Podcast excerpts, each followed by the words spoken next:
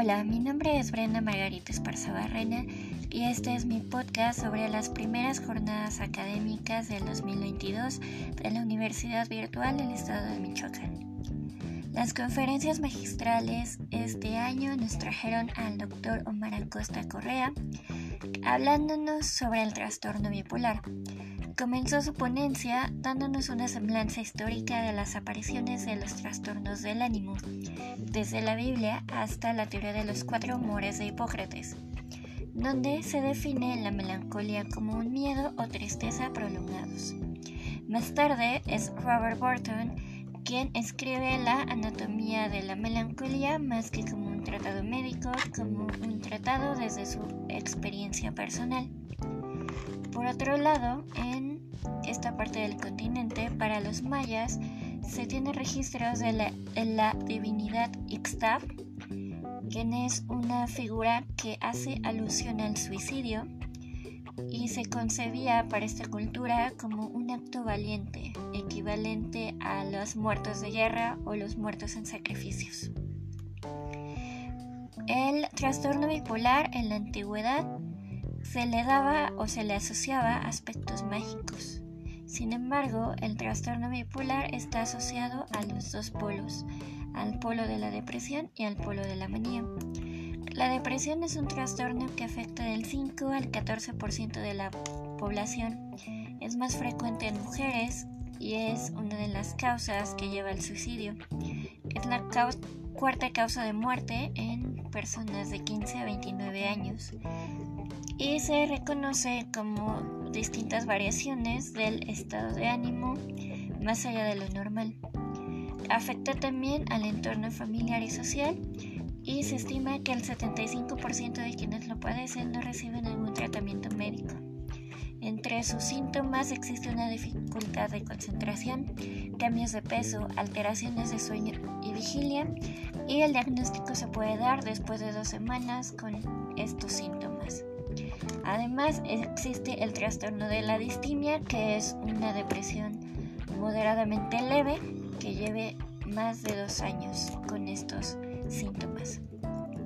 Más allá de la depresión, recordemos que el trastorno bipolar abarca los dos polos y el otro polo es la manía, que se caracteriza por hiperactividad, mucho deseo sexual, gastos excesivos, irritabilidad, alegría desmedida, ideas de grandeza y psicosis con ideas fuera de la realidad. También el equivalente a la distimia, pero la manía es la hipomanía, donde tenemos estos síntomas aún más exacerbados. Existen muchas enfermedades de variantes que van desde la manía a la depresión, pero no necesariamente son un trastorno bipolar. Es por eso que es necesario acudir a especialistas para tener un diagnóstico acertado. Y el trastorno bipolar se da con frecuencia en ambos sexos, tiene un componente genético y el tratamiento se basa en fármacos y en educación tanto personal como para la familia para evitar una falta de apego al tratamiento. Posteriormente, en otra de las conferencias magistrales, el ingeniero José Gabriel Mora Ortega nos habla sobre tu boleto a la discapacidad.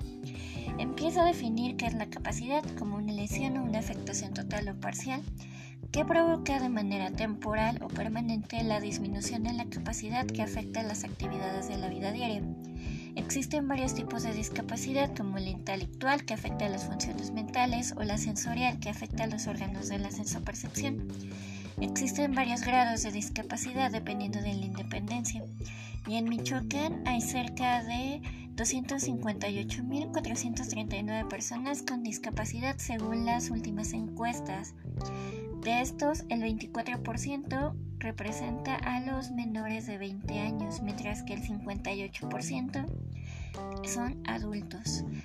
Y nos habla sobre las diferentes causas de la discapacidad, que entre las principales está la enfermedad, seguido de enfermedades de nacimiento o congénitas. Después están los accidentes, la edad avanzada, y otras causas, abordándose cada una de ellas en cuanto, especialmente en cuanto a accidentes y la importancia de tomar conciencia para evitar que estas cosas sucedan.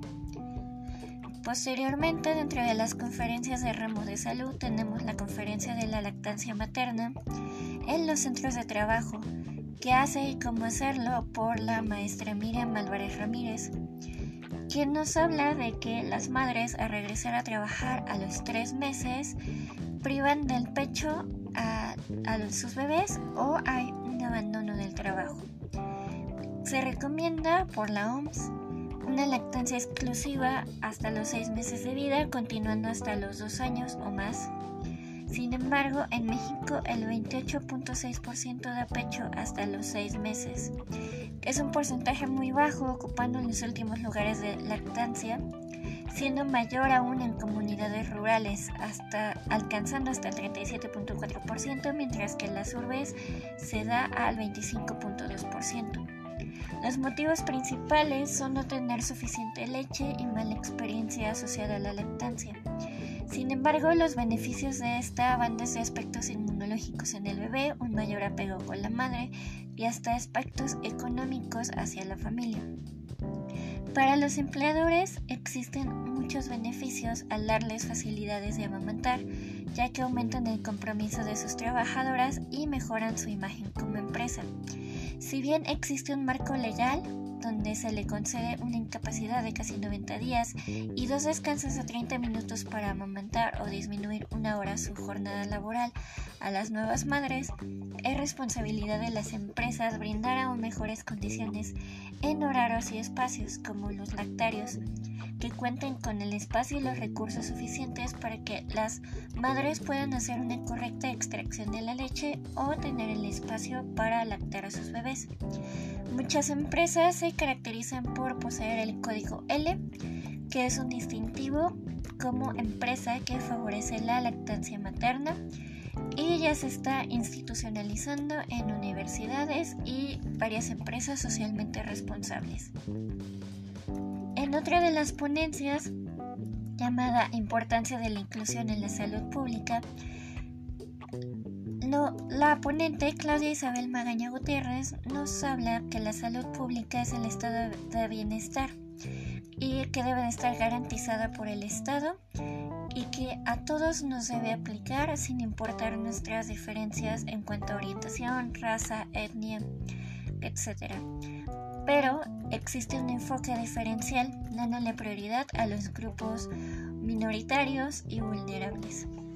Existen varias determinantes que llevan a las desigualdades que permiten generar políticas de inclusión, entre las que se citan algunos ejemplos como con la comunidad LGBT+, especialmente con mujeres lesbianas y trans, personas con discapacidad, y se nos habla de la necesidad de homologar y preguntarles a todas estas minorías en qué se puede ayudar a contribuir a las mejoras de las condiciones de salud.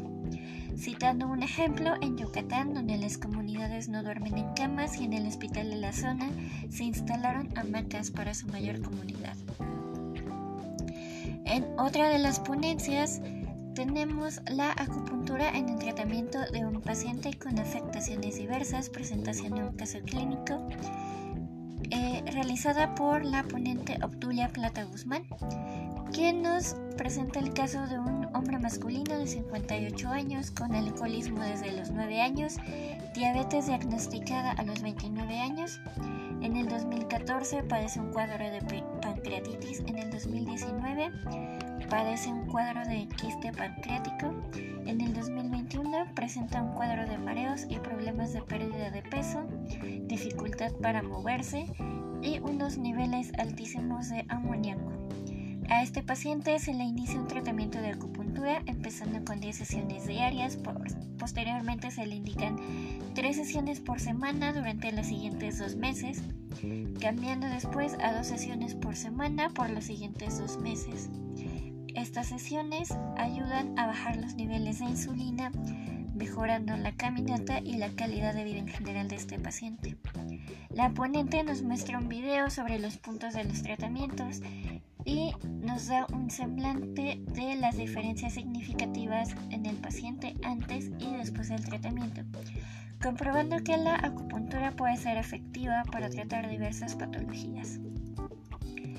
Por último, la última ponencia del diagnóstico citogenético en el síndrome de Down por el químico Elic Alonso Muñoz nos habla del síndrome genético del, del síndrome de Down, que se caracteriza con algunas evidencias clínicas como la pérdida auditiva, defectos cardíacos, defectos intestinales, eh, anemias, problemas de cadera y algunas características físicas como la cara aplanada, la ausencia de puente nasal, un cuello corto, pies pequeños y la ausencia del pliegue de la mano. Además del poco tono muscular, el síndrome de Down tiene una incidencia de 1 en 100 nacidos y en 1 en 650 niños nacidos en México. Una de las principales factores de riesgo es la edad materna, que a partir de los 35 años va aumentando el riesgo de tener un hijo con síndrome de Down. Se nos presenta un caso clínico donde se analiza un cariotipo de células con 47 cromosomas con trisomía 21. Este estudio citogenético se realiza de sangre periférica y es un diagnóstico para diversos síndromes genéticos como la enfermedad de Edwards, el síndrome de Parau dismórfico, el síndrome de Turner, el síndrome de Klinefelter, problemas de fertilidad y abortos recurrentes.